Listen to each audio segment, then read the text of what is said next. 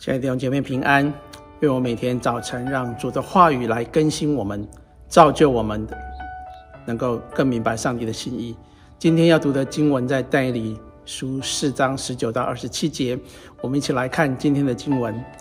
于是称为伯迪莎莎的但以理惊讶片时，心意惊惶。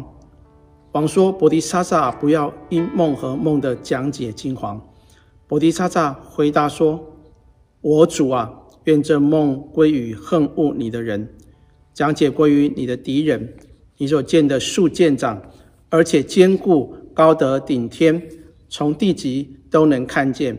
叶子华美，果子甚多，可作众生的食物。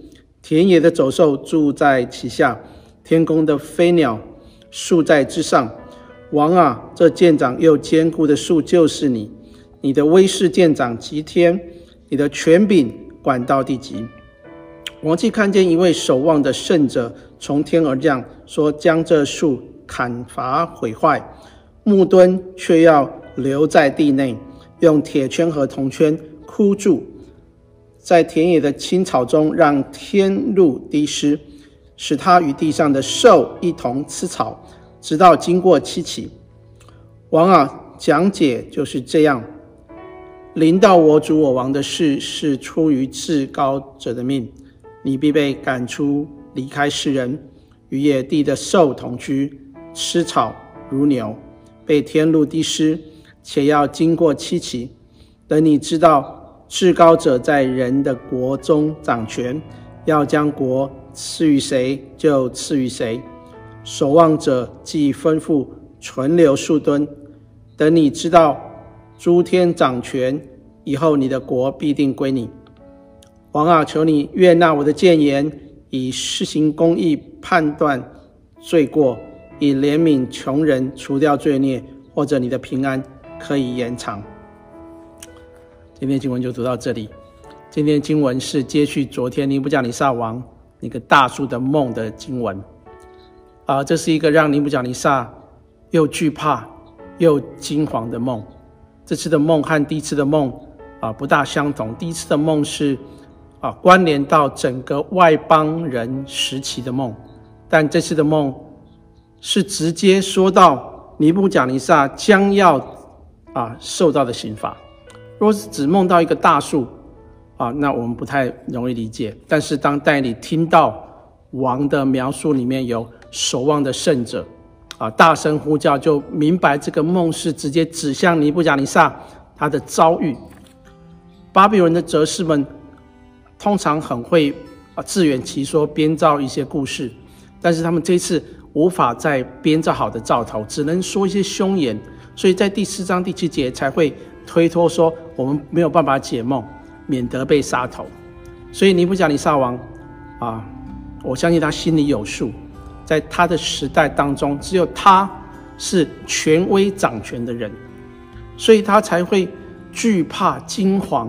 只是他不敢面对现实，希望能够听到对他比较有利的解释。所以当但以理听到这个梦的时候，他是心意惊讶片时，心意惊惶，因为他知道神要透过这个梦来讲解，要警告尼布甲尼撒王。但是他不知道当他讲解这个梦以后，王会不会听？会不会动怒？但是他仍然顺服，把这个梦讲解出来。亲爱的弟兄姐妹，所以说这个忠言逆耳，讲实话很容易得罪人，特别在这种威权鼎盛的王的面前，要劝谏他，要讲出所有的啊术士都不敢讲的话，这个需要很大的勇气。所以王就说：“哦，伯利沙撒，不要因为梦的。”讲解而惊惶，意思说我不会杀你，你尽管说好了。这个梦是上帝给尼布甲尼撒的一个提醒，但是他仍然自高自大，他是不愿意听的。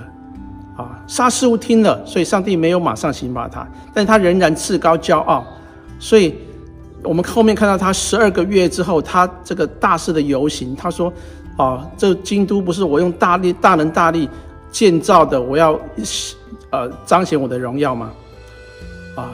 但是但以理说：“求你悦纳我的谏言，施行公义，断绝罪过，以怜悯穷人，除掉罪孽，或者你的平安可以延长。”其实尼布甲尼撒王早在但以理第一次为他解梦的时候，就知道耶和华是那万神之神、万王之主，是至高的神。他本来应该敬畏神，谦卑俯伏在神的手下，秉行公义，善待百姓，他就会更加蒙神的祝福。可惜他的功名成就太大，所以他行事狂傲，心高气傲。也可能恶待了以色列人，所以神就定义要刑罚他。但以理知道神行公义的法则，但是神也是一个有怜悯、有恩典的神，他就向王谏言，希望王能够悔改，以至于神会后悔不降灾给尼布甲尼撒王，让他的平安可以延长。箴言十一章告诉我们说：骄傲来，羞耻也来。尼布甲尼撒王因为狂傲。被神所管教，但是神在他的身上仍然有恩典跟怜悯，只是让他啊癫狂发疯，经过七期或是说七年，仍然让他有回转的机会。